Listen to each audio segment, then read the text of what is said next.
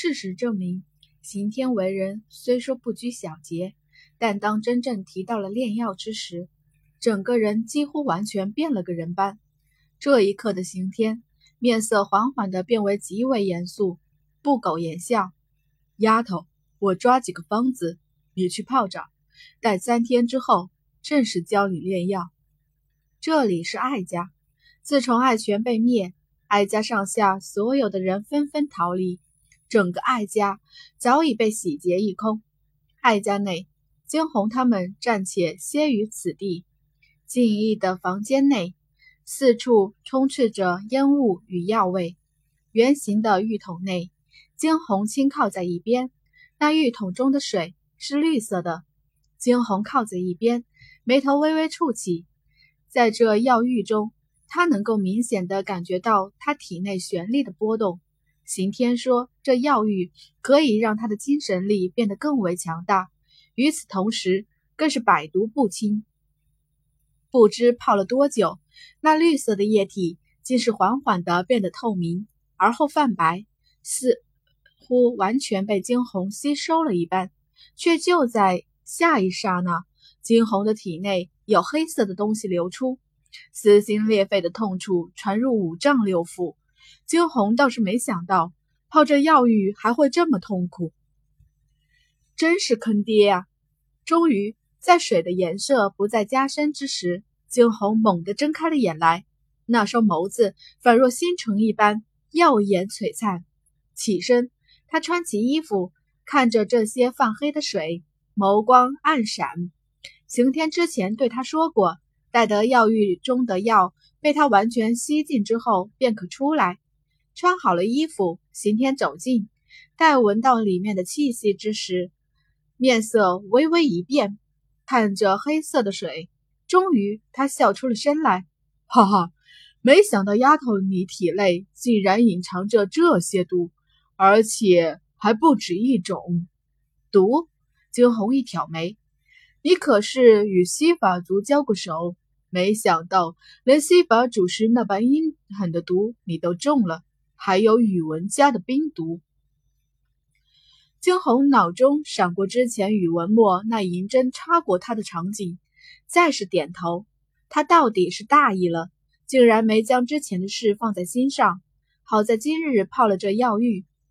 奇怪，却就在此时，刑天再一次开口：“还有一种毒，可是不可能啊！”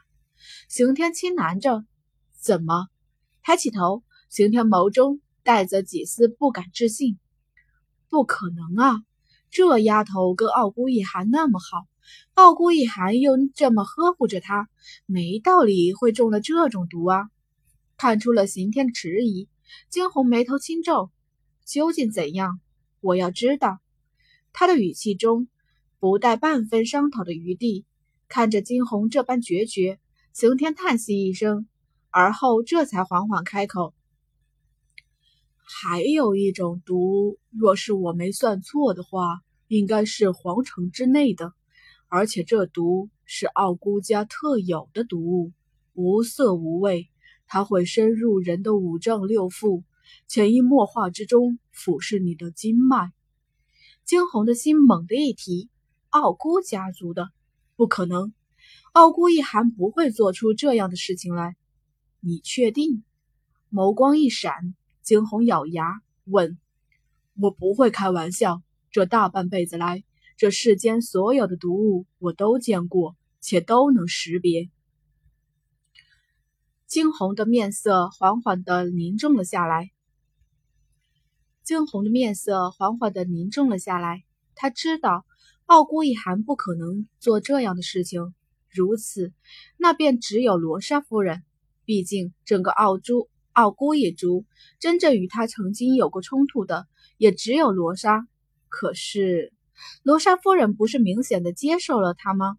为何又在暗地里弄出这样的事情来？眉头蹙起，惊鸿百思不得其解。终于，他抬起了头来，看向了刑天，嘱咐道：“这事别说出去。”刑天一咧嘴：“放心。”师傅，我自然知道什么该说，什么不该说。一连三日，惊鸿都泡着那绿色的药浴，每一次绿色的药物都被他吸进身体，而经过了这几次，体内黑色的东西明显的完全的散出，这意味着他体内的毒素终于被清空。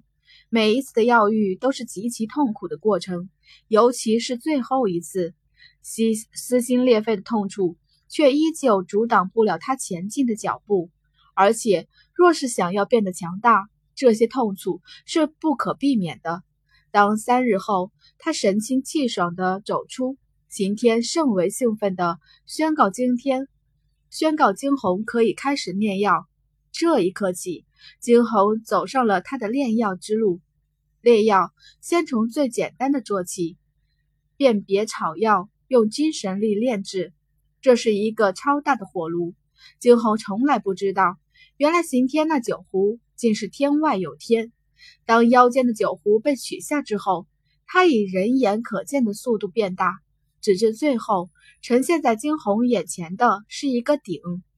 惊鸿略有吃惊地看着刑天。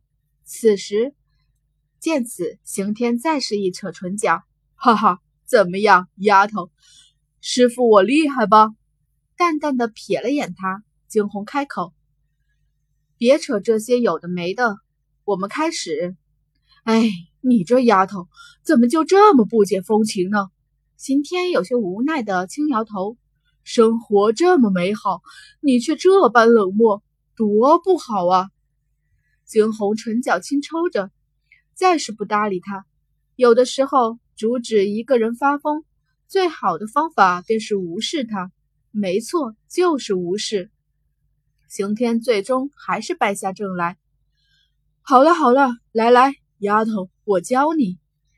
丹药炼制分为四个步骤：选材、萃、熔萃、凝神、炼制。其中最为繁琐的一步自然是凝神。凝神也就是需要精神力。若是控制得好，炼制出来的药自然差不了。否则，哪怕是用再名贵的药材，精神力掌握的不好。最后所炼制出来的，定还是一坨渣渣。药材刑天早已备全，而今只是教于惊鸿如何掌控心精神力。事实证明，惊鸿的天赋果真是极高的。在刑天几番讲解之下，他微微闭上了双眸，周身缓缓地环绕着淡淡的白光，双手伸出，掌心的力道控制得甚好，将那在鼎中。萃融了的药材控制在双手之间的半空处，不到一炷香的时间，简简单单的第一次炼药完成。好了，第一次炼制不好也没事。当年我自己第一次炼制出来的也是一坨渣渣。呃，刑天一边说着，一边上前，却是在看到金鸿掌心处的成品之时，惊愕的暂时说不出话来。